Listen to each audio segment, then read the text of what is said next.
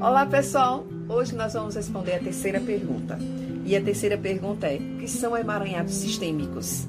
Se alguma coisa aconteceu na sua família, seja uma doença, abandono de alguém, a exclusão de algum ente familiar, algo é, trágico no passado, em algum momento, qualquer coisa que tenha excluído esse familiar e isso não tenha sido bem elaborado pelas pessoas da família, essa situação vai gerar dor e sofrimento para as outras gerações, para gerações futuras, até que haja uma consciência grupal pela liberação dessa situação.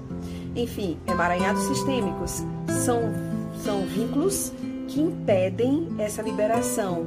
E são vínculos feitos a partir de escolhas individuais, mas que tem que haver uma consciência grupal do fato. Até amanhã,